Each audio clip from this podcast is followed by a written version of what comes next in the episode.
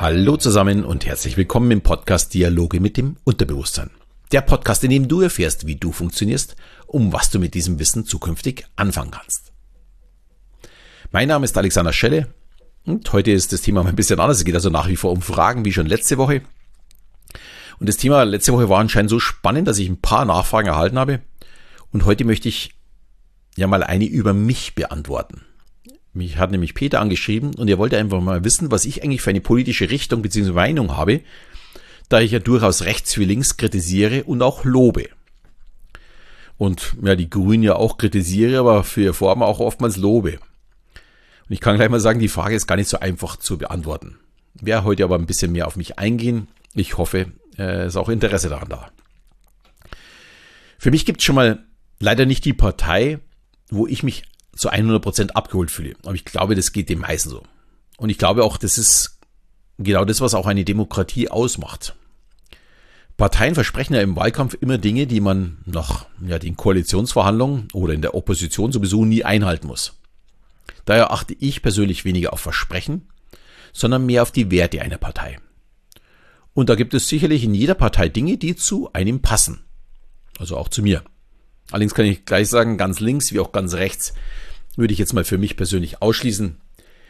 Die sind aus meiner Sicht nur dazu da, Unruhe zu stiften und tun nicht wirklich etwas dafür, unser Land in irgendeiner Form besser zu machen. Also das ist für mich immer die Grundvoraussetzung. Ich möchte einfach, äh, dass auch irgendwo etwas aktiv passiert. Das kann auch auf der Oppositionsbank sein, äh, aber nicht mit Pöbeleien oder mit irgendwelchen Kleinkriegen oder äh, ja, also ganz links und ganz rechts, das ist einfach nicht mein Fall. Es wird Gründe geben, warum Menschen diese wählen. Ich finde keinen dafür. Dann kommt bei mir noch dazu, ich habe noch, ich habe eine sehr, sehr hohe Erwartung, aber auch gleichzeitig eine hohe Meinung von Politikern. Ich habe in den 90er Jahren einige große Landkreise hier in Bayern und Städte, wie auch gleichzeitig die CSU damals als Account Manager betreut. Und ja, auch in meinen Shows durfte ich schon mit Landräten und Bürgermeistern zusammenarbeiten. Und ich habe die Erfahrung gemacht, hier gibt es aus meiner Sicht ebenso super Leute, die wirklich nur das Beste für, für ihre Wähler wollen. Ähm, dann gibt es natürlich die Langweiler, wo überhaupt nichts passiert. Und naja, die gibt es in jedem Business. Und dann leider auch diejenigen, die vor allem auf ihr eigenes Wohl schauen. Es ist einfach der gleiche Querschnitt wie in der Bevölkerung. Allerdings, wenn ein ja, Verkäufer seine Kunden austrickst, wenn ich jetzt nochmal auf den letzten, äh, also der nur auf sein Wohl schaut oder ja unter Kollegen irgendwelche Spielchen laufen, finde ich das zwar auch jetzt nicht gut, aber das lässt sich ja in irgendeiner Form nicht vermeiden. Jeder denkt ja doch mehr oder weniger an sich. Bei Politikern sehe ich das etwas anders. Wenn da jemand in seine Kasse wirtschaft, was wir jetzt hatten erst wieder mit der Maskenaffäre, äh, was ja noch dazu auf Kosten von uns Bürgern ist, also auf Steuerzahlen, dann würde ich persönlich extrem hart durchgreifen. Weil das ist für mich Korruption und ein korrupter Politiker macht die Arbeit von allen anderen kaputt. Das geht wirklich gar nicht. Also da würde ich mir persönlich viel, viel härtere Strafen wünschen. Da verstehe ich nicht, ähm, dass man da nicht härter durchgreift, selbst wenn es bloß einer von 100 ist. Dieser eine macht im Grunde genommen die Arbeit von den 99 anderen kaputt. Gut, nochmal zu mir. Ansonsten würde ich mich ja eher als die Mitte bezeichnen. Ich denke sehr, sehr liberal. Ich möchte, dass Leistung eben belohnt wird. Aber ich möchte ebenso, dass die Schwächsten in unserer Gesellschaft unterstützt werden. Und ich würde mir aber auch von uns mehr Eigenverantwortung wünschen. Allerdings muss ich gestehen, habe ich da die Pandemie so ein bisschen auf den Boden der Tatsachen zurückgeholt äh, und dass meine Einstellung ein bisschen an die Grenzen stößt. Ob das jetzt an der Politik liegt oder ja, vielleicht auch an den Medien, das glaube ich ist schwer zu beantworten ich sehe es auf jeden Fall sehr, sehr kritisch, wie Medien ja in die Politik unseres Landes Einfluss nehmen. Und bei Medien muss man dann wirklich jeden Blogger äh, mit dazu zählen, wie auch mich hier mit diesem Podcast. Auch ich beeinflusse, wenn auch nur äh, sehr wenige, ähm, da hören ein paar tausend zu, das ist nicht so tragisch. Aber wenn ich Unsinn erzähle und es erzählt jemand weiter und nimmt mich als Beispiel, dann habe ich Einfluss genommen auf die Meinung anderer. Damit schließt sich natürlich der Kreis, dass die Frage nicht so einfach zu beantworten ist. Schließlich ist es mir ganz wichtig, dass ich niemanden beeinflussen möchte, sondern Ich möchte lieber den Leuten beibringen, dass sich jeder sein eigenes Bild machen möchte. Und dieses Bild kann anders sein. Es gibt Gründe, warum jemand schwarz wählt oder rot wählt oder grün wählt oder gelb wählt. Äh, und natürlich auch, äh, wenn jemand die Linken oder die AfD wählt. Dafür gibt's Gründe. Und, aber diese Gründe sollten nicht aus dem Bauch raus sein, sondern die sollten dann tatsächlich schon bewusst da sein. Und daher möchte ich jetzt auch mal darauf eingehen, was ich mir eigentlich von der Politik wünschen würde. Und jeder kann sich dann überlegen, wen er denn, ja, aus meiner Sicht wählen würde. Und das ist gar nicht so einfach. Der erste Punkt ist für mich die Bildungspolitik. Äh, ganz ehrlich, die ist mittlerweile, glaube ich, 60, 70 Jahre alt und hier muss wirklich dringend etwas getan werden. Also das kann ja wirklich nicht sein, wie nach wie vor unterrichtet wird. Also da sind wir wirklich so weit hinten dran, ähm, dass überhaupt nicht berücksichtigt wird, wie Kinder lernen, obwohl wir es mittlerweile viel besser wissen. Diese ganze Auswendiglernerei von ganz viel Stoff, äh, den Kinder sowieso danach wieder nicht mehr wissen. Stattdessen äh, wäre es mir viel wichtiger, dass Kinder etwas lernen, was sie danach auch umsetzen können. Also brauchen wir bloß mal schauen, wie viel eben da nach der Schule nicht vernünftig rechnen können. Also Kopfrechnen ist ja schon eine, fast eine Katastrophe. Aber irgendwelche X-Gleichungen müssen sie lösen können. Das müssen aber die wenigsten in ihrem Job. Aber Kopfrechnen wäre schon mal nicht ganz schlecht. Also, also die einfachsten Sachen. Also Bildungspolitik wäre in meinen Augen etwas, was ganz, ganz dringend bei uns angepackt werden muss. Dann das zweite wäre für mich unser ganzes Krankenkassensystem. Ja, also ich schüttel da schon seit 25 Jahren Kopf. Ich hätte 1996 in eine private Krankenkasse wechseln können. Vermutlich auch viel Geld gespart in den letzten 25 Jahren. Aber ich hatte wirklich immer die Hoffnung, dass man ja, dieses System, wo man alle Wenigverdiener zusammenfasst und die Gutverdiener nicht mitmachen müssen, endlich gerecht verändert. Ich kann es nach wie vor nicht verstehen, warum das nicht passiert. Und wenn jetzt jemand sagt, ja gut, aber was machen wir denn dann mit den ganzen privaten Versicherungen? Also ich würde die gesetzlichen Leistungen auf ein Mindestmaß festsetzen, so dass wirklich jeder versorgt wird, äh, jeder überlebt, würde ich mal sagen. Aber für alle anderen Dinge, was weiß ich, Zweibettzimmer, Einbettzimmer, ähm, irgendwelche teuren Behandlungen. Das ist nun mal dann private Vorsorge. Da kann ich äh, die Privatversicherung abschließen. Und das sehe ich auch als ganz, ganz, ganz, ganz, ganz wichtig an. Äh, die Versicherung muss es geben und man muss sich besser schützen können. Aber es muss auch wirklich jeder selbst entscheiden. Da kommen wir wieder zu meinem liberalen Gedanken. Jeder muss auch ein bisschen Eigenverantwortung mittragen. Wir glauben immer, äh, der Staat muss allen immer alles abnehmen. Das ist einfach überhaupt nicht meine Denkweise. Ich glaube, wir brauchen einfach mehr Eigenverantwortung. Dann äh, auch ganz wichtig ist der Netzausbau. Und das gilt eben nicht nur für das schnelle Internet, sondern auch für Strom, Kanalisation, Wasser und so weiter. Ich komme ja aus dem Bereich, also jetzt gerade bei Internet und Telefonie, wo er privatisiert worden ist in den 90er Jahren. Und ich sehe, was da alles falsch gelaufen ist.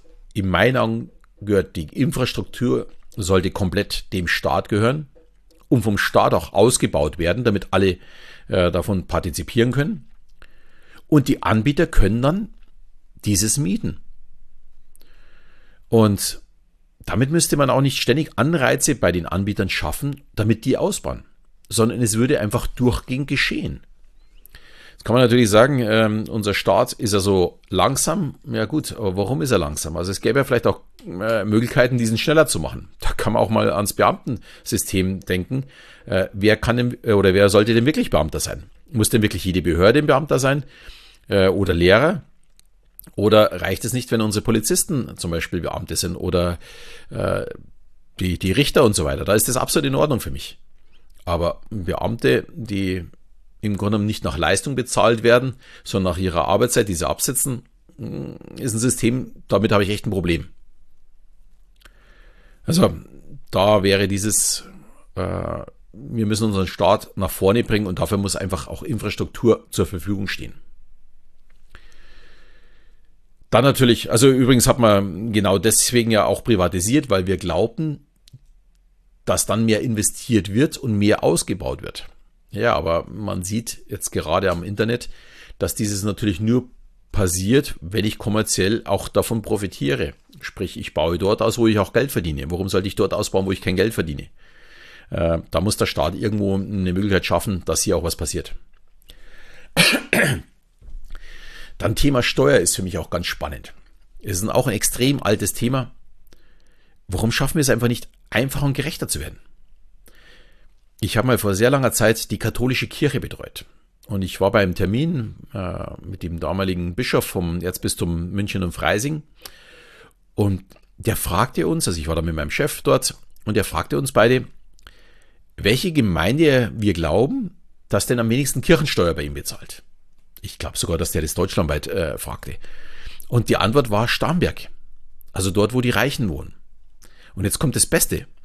Das liegt nicht daran, dass die ausgereden sind, sondern das war natürlich die erste Annahme von uns, sondern die konnten ihr Einkommen einfach so weit runterrechnen, dass sie keine Steuern bezahlten und somit natürlich auch keine Kirchensteuern bezahlen mussten. Also da stimmt ja irgendwas im System nicht. Und da bringt auch ein Spitzensteuersatz nichts, wenn sich jeder runterrechnen kann, wenn jeder eine Möglichkeit hat, irgendwelche Auswege zu finden. Also da sollte man auch wirklich richtig ran. Dann natürlich die Umweltpolitik. Hier haben wir natürlich eine extrem große Baustelle. Da könnte ich mal unzählige Dinge aufzählen. Aber hier nur mal als Beispiel. Als wir 2005 gebaut haben, da habe ich mich schon mit den ersten Solardachziegeln beschäftigt. Die waren damals aber noch im Test, also konnte ich noch nicht wirklich kaufen, also über meinen Anbieter sowieso nicht. Aber warum wurde sowas in der Entwicklung nicht unterstützt? Jetzt habe ich sie erst kürzlich wieder gesehen. Wenn wir dieses, muss ja nicht 2005, aber wenn wir das 2010 eingeführt hätten, dann hätten wir in jedem, auf jedem Neubau Dachziegel, die Strom erzeugen. Die würden auch überhaupt nicht stören. Also ganz ehrlich, meine Photovoltaik auf dem Dach, also schön ist was anders. Dagegen, wenn es die Dachziegel wären, dann wäre die ganze Fläche genutzt und gleichzeitig äh, wird es auch wieder vernünftig aussehen. Wir haben überall hier Bauvorschriften. Jeder darf bloß so und so bauen, äh, damit es ein gleiches Bild abgibt, aber jeder hat diese hässlichen Dinge da oben drauf liegen. Das würde bei Dachziegeln ganz anders aussehen. Oder auch wenn ich ein Haus vermiete, darf ich nicht den Strom an die Mieter verkaufen. Ich bin ja schließlich kein Stromhändler. Also passiert natürlich bei Miethäusern kaum mal etwas, weil es sich einfach nicht lohnt. Weil was mache ich mit dem Strom dann? Äh, einspeisen lohnt sich so gut wie gar nicht mehr. Oder auch der Ausbau von Elektroparkplätzen. In Norwegen sind in jedem Parkhaus die Hälfte der Plätze mit Steckdosen. Außerdem wäre hier auch mal das Festsetzen oder das Regeln von Preisen. Das wäre eine unheimliche Hilfe, um ja für diejenigen, die eben keine eigene Garage haben, ein bisschen besser zu planen. Aber wenn, wenn es ein Unterschied ist, ob ich 80 Cent oder 35 Cent für die Kilowattstunde bezahle, ja, da, wie soll ich denn da noch planen? Und dann natürlich den Kunststoffmüll reduzieren, reduzieren und nochmals reduzieren. Also da muss man wirklich ein bisschen rigoroser vorgehen. Ich weiß, da steckt natürlich auch, äh, stecken Firmen und Industrie dahinter. Aber hier zu überlegen, wie kann man da ja diesen, diesen ganzen Müll einfach reduzieren. Ich habe es ja vorher schon gesagt gehabt, äh, die Coffee, Coffee äh, 7,6 Millionen, das ist ja echt unglaublich. Jeden Tag. Dann noch ein ganz, oh, was ganz was Schwieriges. Tempo 130 auf zweispurigen Autospannen. Also ich sag's jetzt mal gezielt auf zweispurigen Autobahnen. Äh, ich bin auch immer sehr, sehr gerne schnell gefahren. Aber ich muss mal ganz ehrlich sagen, mittlerweile sind einfach die Autobahnen so überfüllt, dass es einfach vernünftiger ist. Wenn wir jetzt nach Südtirol fahren, ist die erste Stunde bis Österreich ein ewiges Abbremsen, Gas geben, Abbremsen, Gas geben. Freie Fahrt kann man wirklich vergessen. Dann kommt man nach Österreich und dann kann man den Tempomat einstellen, ab und zu vielleicht mal einen LKW überholen und in Italien genau das gleiche. Es ist ein entspannteres Fahren. Und daher würde ich zumindest mal die zweispurigen Autobahnen einfach runtersetzen. Äh, denn ich finde es nicht besonders lustig, wenn man zum Beispiel, wenn jemand mit 130 einen LKW überholt auf einer zweispurigen Autobahn und dann kommt von hinten einer mit 230 angerauscht. Das ist für beide nicht lustig. Und da muss man sich jetzt dann wirklich mal überlegen, wie kann man damit zukünftig umgehen. Die Autos werden nun mal nicht weniger. Und um damit man das so ein bisschen ja, auf, auch auf die zugeht, die sagen, hey, ich möchte auch mal ein bisschen schneller fahren, was ich ja wirklich verstehen kann, dann einfach wirklich nur noch auf dreispurigen äh, Autobahnen zulassen. Ich könnte jetzt wirklich noch sehr, sehr viele weitere Wünsche äußern. Und jeder von euch hätte sicher auch noch viele, viele weitere Wünsche. Aber das ist im Grunde dieses Bild, das ich mir mache, wenn ich mir überlege, wen wähle ich, wer würde da am besten passen. Und hier muss man auch mal überlegen, was kann denn ich dazu tun, etwas zu verändern? Also bei der Bildungspolitik kann ich natürlich äh, meine Kinder daheim ein hm, bisschen anders steuern oder ihnen Dinge beibringen und ihnen helfen. Beim Krankenkassensystem ist schon ein bisschen schwieriger. Ähm, aber bei der Umweltpolitik kann ich zum Beispiel auch selbst sehr, sehr aktiv werden. Ich bin ganz sicher kein Grüner. Aber ich bin immer der Meinung, wenn es darum geht, dass es so nicht weitergehen kann. Also da bin ich voll bei den Grünen. Ich habe mir einen Tesla zugelegt. Trotzdem glaube ich, dass derzeit die Verbrenner noch ihre Berechtigung haben. Und ja, auch beim Strom ist klar, wir müssen in irgendeiner Form an unseren Planeten, an unsere Erde denken. Aber hilft es, wenn wir ja irgendwie etwas komplett ausschließen? Wir haben jetzt ja gut 60 Jahre Kernenergie zum Beispiel in uns. Und keiner hat sich am Anfang wahrscheinlich die Frage gestellt, was machen wir eigentlich mit diesem Atommüll? Und dieses Plutonium muss voraussichtlich so 300.000 Jahre, schätzt man, lagern. Eine ziemlich unschöne Geschichte, würde ich mal sagen. Da bin ich voll bei den Grünen. Allerdings gibt es heute Techniken, die unseren Müll noch einmal verwerten lassen würden. Und das komplett CO2-frei. Also dieses Plutonium könnte man nochmal verwerten. Man hat zwar dann wieder Atomkraftwerke, aber der dadurch entstehende Müll ist dann eben nicht mehr 300.000 Jahre äh, zu lagern, sondern man schätzt oder man geht davon aus, dass die nur noch 300 Jahre, ist ja schon lang genug, aber 300 Jahre ist ja wirklich noch äh, überschaubar. Wir würden also gleichzeitig das Problem der Endlager wirklich deutlich reduzieren und wir hätten CO2-sauberen Strom ohne Ende, denn wir haben ganz, ganz viel Müll. Den Prozess, den nennt man Transmutation und der erste Reaktor mit dieser Technik, der steht schon seit 2016 in Russland und die Franzosen planen gerade einen Reaktor dafür. Das Ganze steckt natürlich noch in den Kinderschuhen und mm, ich hoffe doch, man hat sich auch bei uns schon ein bisschen Gedanken gemacht. Und ich würde vielleicht auch jetzt nicht sagen, muss man unbedingt machen, sondern mir als Bürger ist es einfach wichtig, dass man ja diese Chance genau betrachtet und immer wieder neu bewertet. Das muss ja wirklich alle zwei Jahre äh, angeschaut werden. Wie weit ist denn heute die Technik und kann ich dieses nicht doch machen? Aber durch dieses Thema Atomkraft, nein, danke, die Älteren kennen wahrscheinlich die Aufkleber noch, ist es anscheinend für Grün komplett ausgeschlossen, obwohl es CO2-neutral äh, wäre. Und ja, für mich ist das eben nicht das, wo man, wo man sofort Nein sagen sollte. Ich vertraue da lieber auf die Intelligenz der Menschheit und schaue lieber, ja, ob man mit neuen Technologien vielleicht weiterkommt. Ich möchte nicht zurück in die, in die Höhle äh, wie in der Steinzeit. Ich möchte nicht alles immer abschaffen, was wir irgendwann mal uns aufgebaut haben, sondern wir müssen uns überlegen, wie können wir weitergehen. Und eben mit neuer Technologie. Und wenn ich mir anschaue, äh, dass unser jetziger Dreck 300.000 Jahre äh, lagern muss und wenn wir diesen Dreck nochmal verwenden, der dann Strom für uns produziert, den wir eben dann nicht mit Kohlekraftwerken machen müssen oder mit Steinkohle äh, und dann äh, muss er nur 300 Jahre lagern, dann glaube ich, ist das durchaus etwas, wo man darüber sprechen müsste. Ich befürchte mal, wird in Deutschland nicht mehr kommen. Äh, und klar, da redet man dann auch über die Gefährlichkeit von äh, Atomkraftwerken, aber da sind wir nicht wirklich gut geschützt, wenn außenrum lauter Atomkraftwerke stehen. Und ich sehe das auch beim Motorantrieb zum Beispiel so. Warum nicht eine Mischung von alten wie neuen Techniken? Je nach Anspruch. Also ich verstehe die Diskussion immer nicht, dass immer so eine so eine hitzige Diskussion geführt wird, oh, ich will meinen Diesel fahren oder äh, du musst jetzt alle, alle müssen auf E umstellen. Nee, es kann ja auch mittendrin gehen. Ich wollte zum Beispiel schon vor vier Jahren Elektrowagen. Aber die Auswahl und auch die Preise waren noch nicht so, wie ich es mir damals vorgestellt habe. Daher kam jetzt erstmal auch noch mit Benziner vor vier Jahren. Im Juni letzten Jahres habe ich mich dann hier wieder ausführlich damit beschäftigt. Die mir auf Instagram folgen, haben vielleicht ein paar Videos von mir gesehen dazu. Und wir sind dann auch drei Wegen Probe gefahren. Und vom Fahren war ich einfach nur begeistert. Wirklich super. Und die erste Idee, die war, war eigentlich äh, den Zweitwagen dafür. Und dafür ist eigentlich wirklich der E-Wagen in meinen Augen auch alternativlos. Da ist er wirklich super. Meine Frau fuhr zu dem Zeitpunkt noch ein 1er BMW. Und der ist in diesen acht Jahren genau einen Tag, ja, oder äh, hin und zurück muss man sagen, an zwei Tagen, mehr als 300 Kilometer gefahren. Äh, wahrscheinlich sogar mehr als jetzt äh, 150 Kilometer. Also sonst ist die halt einfach nur äh, hier rund um München gefahren. Damals musste man irgendwie mit zwei Autos zum Auftritt an den Bodensee fahren und da muss man mal länger fahren. Aber ansonsten war die Strecke einfach zwischen 20 und 100 Kilometer am Tag.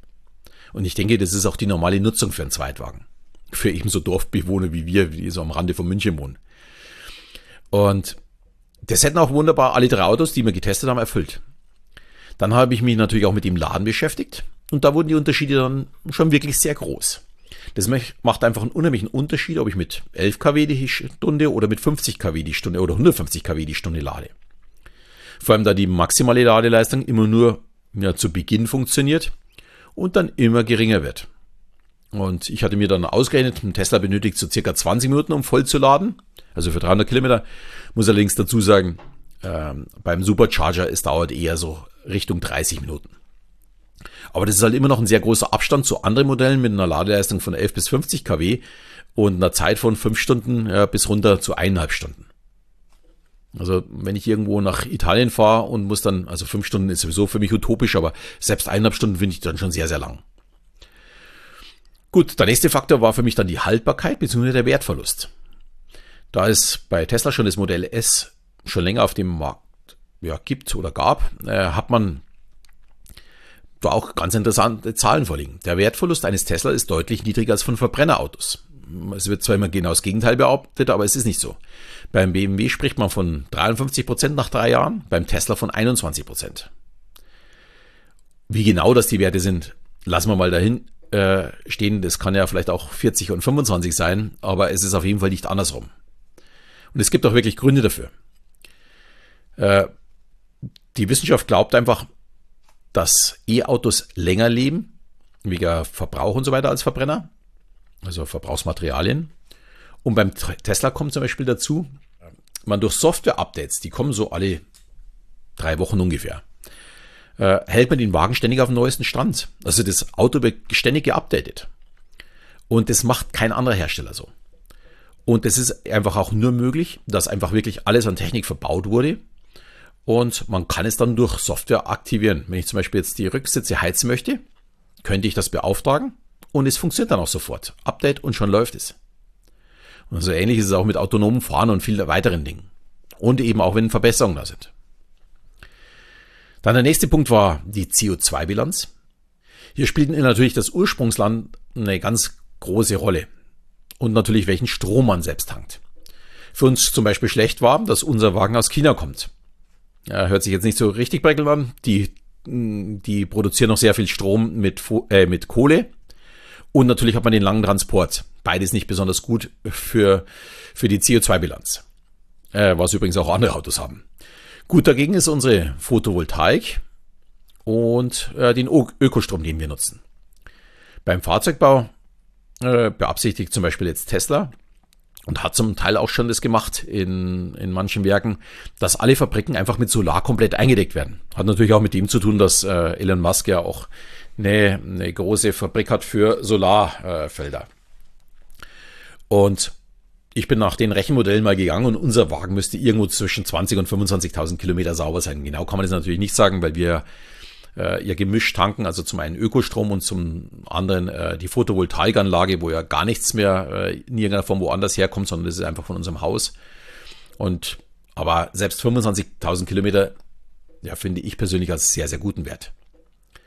Wenn man zum Beispiel auch sieht, wie viele Kilometer mit dem ersten Akku erwartet werden, da geht man locker von 400.000 bis 500.000 Kilometer aus und da möchte ich mal wissen, wie viele Autos denn eigentlich so weit dann tatsächlich fahren. Also, da sehe ich kein wirkliches Problem habe ich ja letzte Woche oder vorletzte Woche schon mal berichtet, dass es einen Fahrer gibt in, in Baden-Württemberg, der schon 1,3 Millionen äh, Kilometer gefahren ist und ich glaube ab 680.000 Kilometer den letzten äh, Satz mit Akkus hatte.